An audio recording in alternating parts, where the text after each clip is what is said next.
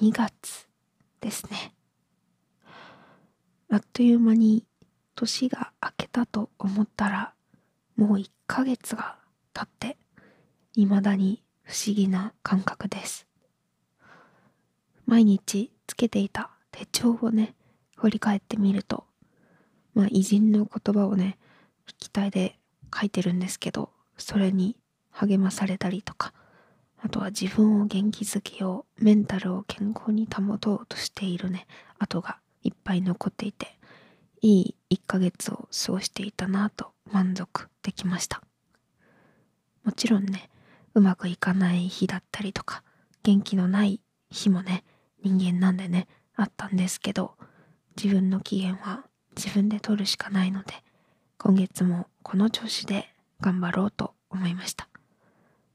みんなもね好きな言葉を見返したりですとかあとあったかいもの美味しいもの甘いものを食べたりですとかしてねリラックス息抜きしながらねお過ごしいただけたらなと思います。それでは始めていきましょう。弓山文乃のよもやま話。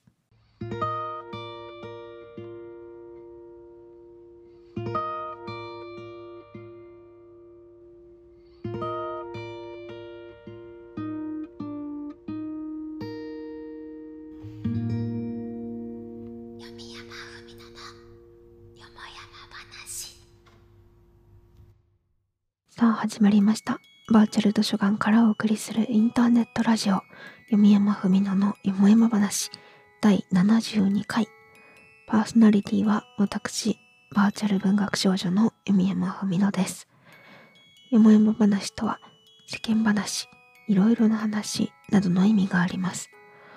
このラジオでは約30分という短い時間の中でリスナーの皆さんとジェットコースターのごとく幅広いお話をしつつ癒しの時間を提供できればと思っておりますのでよろしくお願いします。読山文乃のよもやま話は毎週火曜夜19時から YouTube にてプレミア公開をしておりますがその後 Spotify などの各種ポッドキャストでも配信されますのでぜひチェックよろしくお願いいたします。また私の独断ではありますが気に入ったお便りにはノベルティとしてデジタルチェキ画像をプレゼントさせていただきますので欲しいなって方は Twitter の ID も一緒にお送りいただけると嬉しいです。というわけで今週もお越しくださりましてありがとうございます。だんだんね寒さも和らいできたようなそれでもまだ寒いようなそんな日々ですが皆さんいかがお過ごしでしょうか？私はね月末からお散歩を始めてみています。基本的に家にいる時間っていうのがね、本当に長くて、まあ、作業したり、配信したり、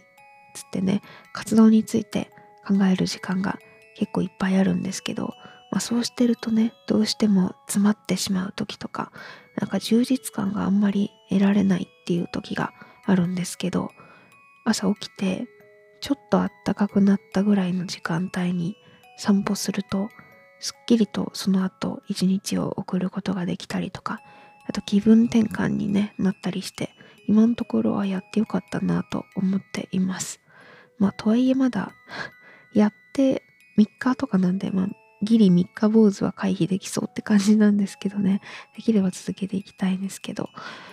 あの好きな音楽をね聴きながら好きなようにルートを決め、まああまり決めてない自由に歩いて満足したら帰るっていうだけなんですけど、なかなか楽しくできています。これまでね、なんか散歩しようとか、ランニングとかした方がいいだろうな、みたいなことは思ってはいたんですけど、なんかなんとなくこう外にわざわざ出てっていうのが めんどくさいなっていう気持ちでできてなかったんですけど、実際ねこうやって散歩をやってみると頭を空っぽにできたり、まあ、あとねあの走ってるわけじゃないんでそんなにしんどくなかったりでまあそれなりにね心地いい疲労感もね得ることができてあもっと早く始めればよかったなって思ってます。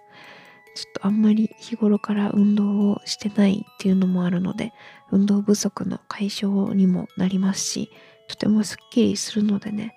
今後も健康な肉体目指してね継続していきたいなと思いました。もうめちゃめちゃ朝早くとかだったらね私も多分できないんですけどちょうどなんか日が昇ってあったかい時間ぐらいに 起きる。まあちょっと遅いんですけど起きて散歩行って帰ってきてご飯食べるみたいな感じのねルーティーンがね最近できてるので続けていきたいなと思います。皆さんは何か健康のためにしていることとかなんかリフレッシュできるようなねおすすめのことをしていますでしょうか？あればね是非教えていただけると嬉しいですこうやって気持ちよく生きる術をね共有して穏やかに日々を送っていきましょうそれでは普通歌読みたいと思いますガシナシネームアスクさんよりいただきました。ありがとうございます。弓山さんこんばんは、こんばんは。いつも楽しく聞かせてもらっています。ありがとうございます。以前、お悩み相談室にて上司に嫌われているという旨の相談をさせてもらったものです。最近は弓山さんのアドバイスに従い、こちらが少し余裕を持って接してみています。状況が目覚ましく好転したわけではありませんが、こちらの心にゆとりができたため、精神衛生上好転しました。ありがとうございます。以上、経過報告のお便りでした。これからも応援しています。とのことです。お便りありがとうございます。そう、結構前かなと思うんですけど、上司に嫌われてる感じがしてっていうね、相談をいただいて、まあ、あの、相手を変えることはできないから、もうこっちがね、ああ、あの人余裕ないんだな、みたいな感じで、こう自分をね変えると言いますかそういう風に余裕を持って接してみるといいかもみたいな ちょっとまあ実際ねあのこれが正解かどうかはねわかんないんですけどそういうあのアドバイスをさせていただいたんですけどまあ自分の気持ちにねゆとりができるとね多少は楽になるかなと思うのでいやよかった精神衛生上ね好転したのだったらよかったなと思います。まあ自分が変わるだけなんでね、相手はなかなかそんなに簡単にね、変わってはくれないんですけど、まあまあ、ちょっとでもね、気が楽になってくれしたらいいなと思うので、本当に良かったです。本当はね、相手もこう、あれなんか、前より優しくなったかもみたいな感じで気づいてね、向こうもね、優しくなってくれるのが一番いいんですけどね、なかなかそう簡単にはいかないのでねこう自分の気持ちを一番大事にしてねもう余裕がなくなったなって思ったらもうその人からめちゃめちゃ離れるというか一回こうシャットアウトしてリラックスしてリフレッシュしてでまた余裕が持てたら余裕を持って接する、まあ、そういう感じでもねいいと思うのでね今後ともどうか穏やかにお仕事人間関係うまくいくことを願っております。お便りありがとうございます。いや、いいですね。過去のアドバイスが少しでも参考になっているっていうお便りをいただけると、あ、よかったなって思います。私もそんなにね、こう人生経験がないので、なんかあんまりズバッと参考になるというか、確実にこれでどうにかなりますっていうことは言えないんですけど、ちょっとでもね、こう誰かの役に立てたらやっぱ嬉しいですね。ありがとうございます。それではもう一個読みたいと思います。貸し出しネーム、豚野郎さんよりいただきました。ありがとうございます。読山さん、本の虫さん、お疲れ様です。お疲れ様です。コンビニに行くとなぜかチョコが特集される時期になりましたが、いかがお過ごしでしょうか？なんでやろな。先日、兄と好きな VTuber さんについて盛り上がった際、ファンサという曲がいいと熱弁されました。ただ自分が歌詞を覚えておらず、正しくは投げキッスの部分を間違ってキスシーンと答え、それじゃあファンが死ぬと怒られてしまいました。何事もうろ覚えで発言するのは良くないですね。弓山さんはうろ覚えで行動した結果失敗したことはありますか？もしあれば教えてほしいです。とのことです。お便りありがとうございます。私はね、前々からもう散々言ってる通りね、あの、覚えが悪いので、もう大抵のことはうろ覚えで行動してるのであのまあ多分見ててわかると思うんですけどゲームのね配信をしててこう週1とかでそのゲームをやってると次の週にはもう操作方法を忘れてたりとかして これ何だったっけって言っておいおいこいつ忘れてるよってねあの呆れられたことはきっと何度もあると思うんですけど私は常にうろ覚えなので 失敗しまくってます。大丈夫です。だから いや、覚えなさいよっていう話ではあるんですけどね。こう継続してやんないとやっぱ覚えないんだなっていうのはすごく感じるね。どうしようもないけどね。ま、でも、うろ覚えでも意外となんとかやっていけたりとか、人に助けてもらったりっていうこともあるんでね。まあ、なんとでもなるやろっていう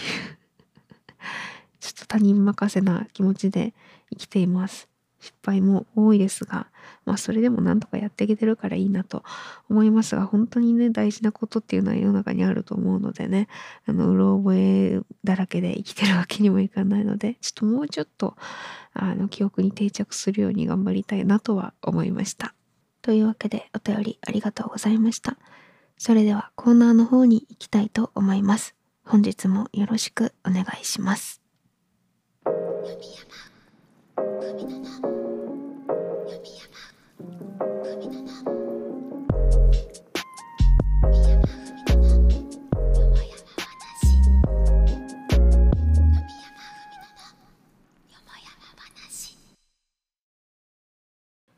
れではこちらのコーナーに行きたいと思います。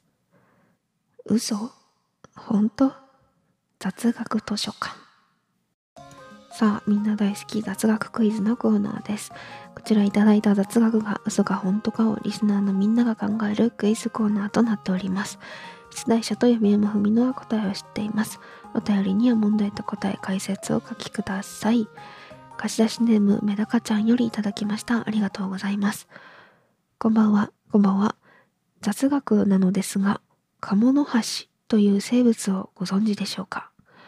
あのアヒルのくちばしとラッコの胴体が合体したような不思議な生き物です。発見されて200年近く経ち、爪に毒を持つ不思議な生物ですが、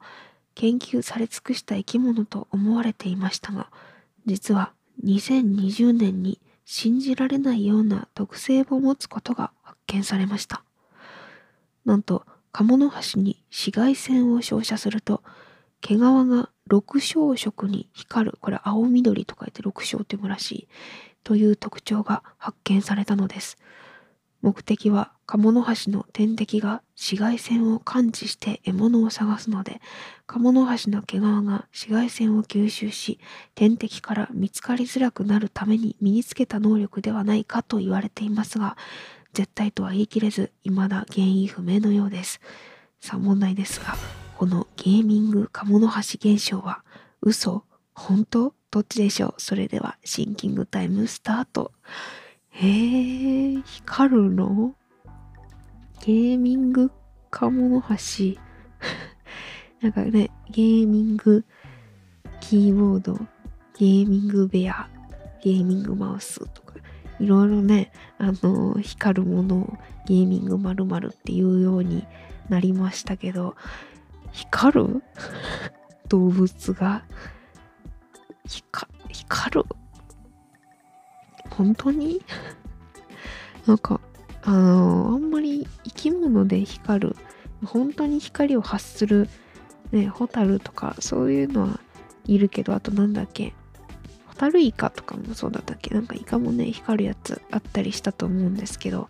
あ、まあそう考えたらなくはないのかもしれないけど、じゃあなんでそれまでに見つかんなかったんだっていうところもね、気になったりしますけど、果たしてゲーミングカモノハシ現象は嘘本当どっちなんでしょうかコメントでぜひぜひ回答をお願いします。それでは答えの方行ってみましょう。正解は本当お本当でした、えー、本当に2020年になってやっと発見された特徴で実は紫外線を当てると光る動物は他にもいてモモンガは紫外線を当てるとピンクに光りウミガメの甲羅や菌類も実は光ることが最近確認されています。意味もなく光るのはゲームオタクだけの特権じゃなかったんですね。とのことです。いやー、光るんだね。すげえ、紫外線を当てると、桃がピンク、ピンクに光るって珍しいね。なんか、緑というか、純粋に黄色く発光するようなね、イメージありましたけど、意外といろんな色に光る生き物はいるらしいのでね、それをなんか集めたらゲーミング部屋も完成するかもしれない。ゲーミング水族館、ゲーミング動物園が 完成するのかもしれません。いや、これはなかなかいい雑学だったんじゃないでしょうか。お便りありがとうございます。えー、この他にもね、嘘か本とかギリギリの雑学クイズお待ちしております。読み山ふみののよもやま話お便り係までお便りお待ちしております。嘘、本当、雑学図書館のコーナーでした。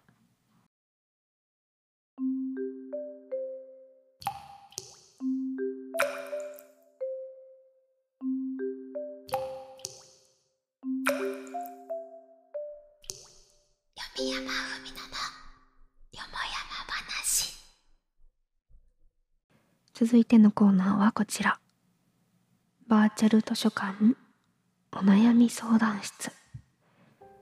さあお悩み相談室のコーナーです。こちらは日常社会恋愛など様々なお悩みを募集するコーナーとなっております。うんうんと話を聞いてあげますが解決できるとは言ってません。貸し出しネーム世界の中心で愛を叫ぼうと思ったこともあった。さんよりいただきました。ありがとうございます。名前長いね。えー、宮山さん、こんばんは。こんばんは。いつも癒しのラジオをありがとうございます。私はカレーとせんべいが苦手なのですが、この間後輩からカレーせんべいをお土産としてもらいました。あ、それは災難だな。味の感想を言うためにと一口食べてみましたが、結局水で流し込むという結果になりました。後輩には美味しかったと言いましたが、家には封を開けたカレーせんべいがしける一方のまま残っています。もらい物だけに捨てるのも忍びなく処理の方法に悩んでいます。何かいいアイディアを教えてください。乾燥する季節になり、喉や体調にはお気をつけください。とのことです。お便りありがとうございます。カレーとせんべいが苦手なのに、カレーせんべいもらっちゃったのはもう 本当にどうしようもないですけど、なんかいろいろね、調べてみたりとか、あとはまあ私の知識でお話ししますと、なんかポテチとかをさ、よく料理に活用してなんというかふりかけにして食べたりとかっていう話があるんですけどもしかしたらね聞いたことある方もあとなんか商品化もねされてたりとかすると思うんですけどそういう感じでなんかご飯に混ぜて細かく砕いてご飯に混ぜてなんかおにぎりにして食べたりとかっていうのとあとはなんか衣の代わりに使ったりとかする料理もあるみたいですしいろいろねインターネットにね余ったせんべいの活用レシピみたいなのがね載っててあとは何だったかな。あーサクサクとんかつ。これ醤油のせんべいでサクサクとんかつ。あやっぱ衣にするっていう方法もねあるらしいですしあピザが作れたりとかあ、上にね、乗っけてチーズとかなんか、いろいろトッピング乗っけて焼いたりとかっていうのもあるし、意外と多分やろうと思えばいろんなレシピがあるみたいです。まあ、カレーせんべい、そうだな、カレーの味をどこまで消せるかはね、わかんないんですけど、多分こういうね、料理にしちゃうと、あんまり気にせず食べれるかもしれないし、まあ、あと、せんべいが苦手だったらもう元気をとどめないぐらいにね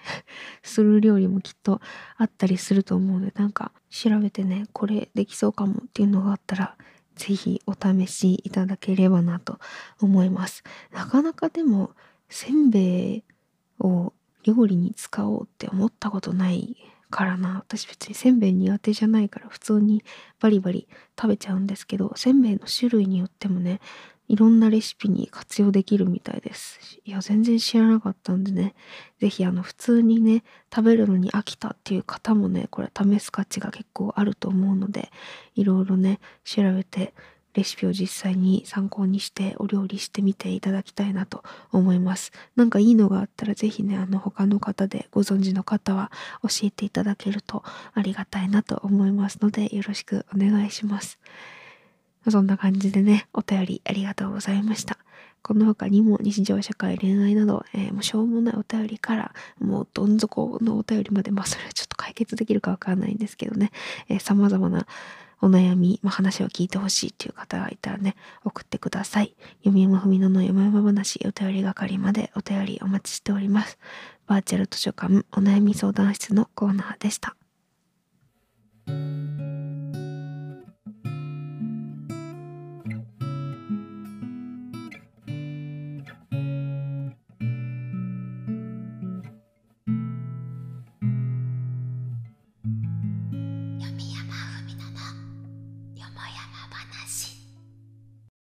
さあ、引き続き、よもやま話聞いていただいていると思いますが、えー、ここでね、もう一個普通歌を読みたいなと思います。貸し出しネーム、八塚さんよりいただきました。ありがとうございます。み山さん、こんばんは。こんばんは。最近、寒さがより一層厳しくなりましたね。そんな中でも、リングヒットアドベンチャーを続けている弓山さんはすごいなと感じております。最近なんかちょこちょこできてない時もあるんですけどね、またツイッチでやろうと思います。さて、そんな読山さんにさらに楽しみながらできる有酸素運動を紹介します。その名もダンスダンスレボリューションです。上下左右のパネルをリズムに乗って楽しく踏むあれです。今でもゲームセンターにて絶賛稼働中で、最近では星野源の恋、ボカロではテレキャスター b ボーイなども収録されました。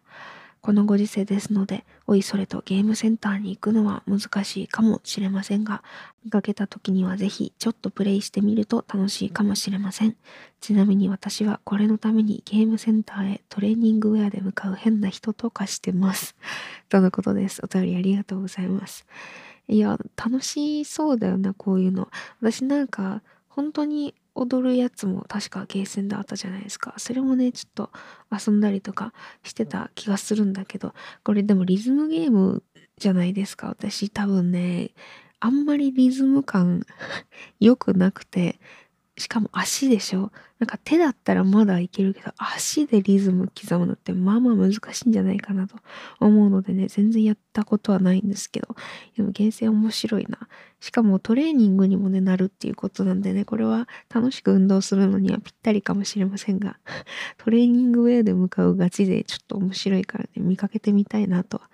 思うんですけど、いいな、ゲーセンなんてしばらく行ってないな。皆さんはなんか、好きな音ゲーとかありますか？昔ね、ちょこっとだけマイマイとか、サウンドボルテックスでしたっけ？あれもボルテとかやったりとかね、してたんですけど、いいな。ダンスダンスレボリューション。だ大体さ、ゲーセン行くとさ、そういうとこにさ、ガチ勢がもうすでにいてやっててさ、いや、この後にやる自信ねえわって思って 大抵やんないんですけどね。いつかなんか配信で音ゲーとかもね、できたらいいなっていうふうに思いました。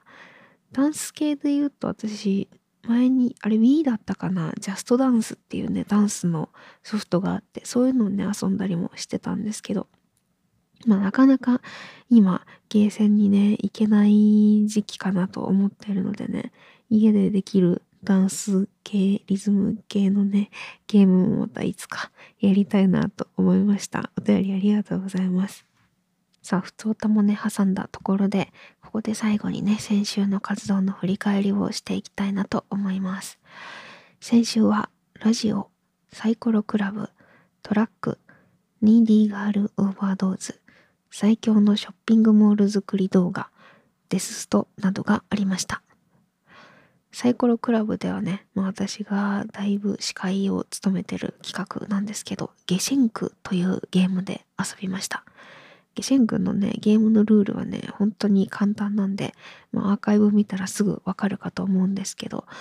まあ簡単なルールなのにね、こうどのカードをどこで取るか、どこでチップを払うかっていうね、タイミングと運にかなり左右されるね、面白いゲームになっておりました。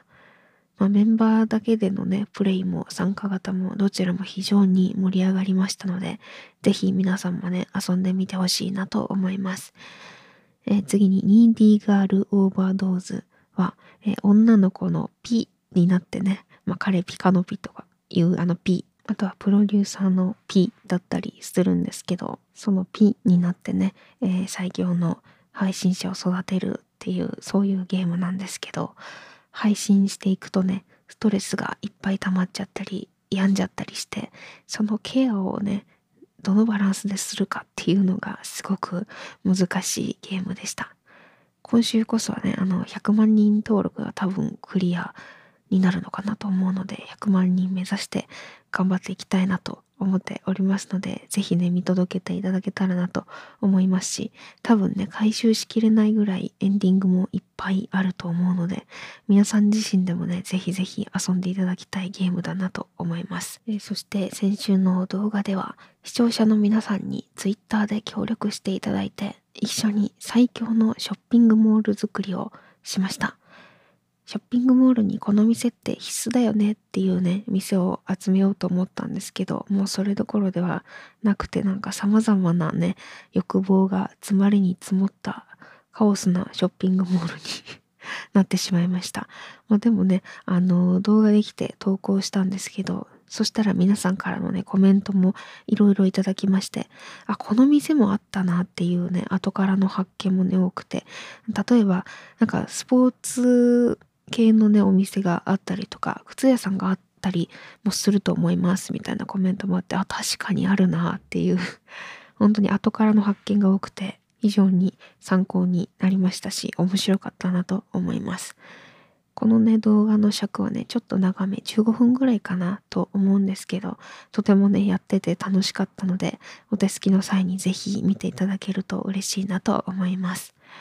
そんな感じで先週の振り返りでした。気になるものがあればぜひチェックしていただけると嬉しいです。そして今週も楽しく活動してまいりますので気軽に遊びに来ていただけたらと思います。さて、そうこうしているうちにそろそろお別れのお時間となりました。今週も最後までお付き合いいただきありがとうございました。感想は、ハッシュタグ、読山文乃のよもやま話 YouTube のコメント等にてお待ちしております。それではまた次回のラジオでお会いしましょう。お相手はバーチャル図書館の文学少女こと弓山文乃がお送りいたしました。それではまた来週。お